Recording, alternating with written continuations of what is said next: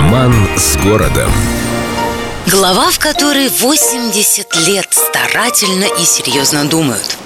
Как это часто бывает, всякие новшества в Петербурге быстро появлялись исключительно в местах плотного скопления привилегированной публики. Там, где дворцы и хоромы, там и прогресс. А места попроще могли подождать лет так 50-100. От них не убудет. Так вышло и с постоянными мостами. Быстренько и с размахом строили в центре и долго, с чувством, с толком, с расстановкой обдумывали мосты на окраинах. Еще в 1829 возникла идея Охтинского моста, чтобы людям было легко и просто перебираться через реку к Смольному монастырю.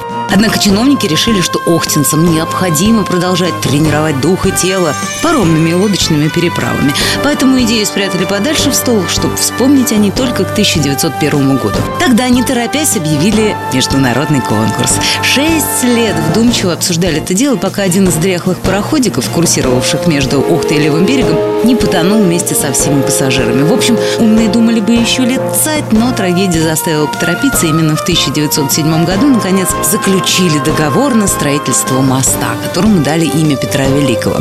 Несмотря на громкое название, мост стал памятником жесткой экономии и, как выражались эстетически подкованные граждане, голова рационализма. Конечно, 800 тонн металла и заклепки в качестве украшений не очень-то вязались с ансамблем расположенного рядом Смольного собора. И выглядело все это как союз красавицы и чудовища. Но ничего, народ привык.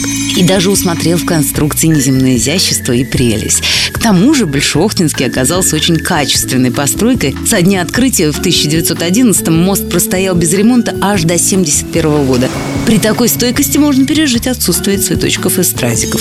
Заклепки тоже очень симпатично смотрятся. Кстати, знающие люди говорят, что одна из них сделана из чистого золота. Спрятана драгоценная деталь под слоем простого железа. И если кто найдет ее, будет тому счастье. А заклепок на Большохтинском, к слову, миллион с хвостиком. С любовью к Петербургу. Эльдо радио.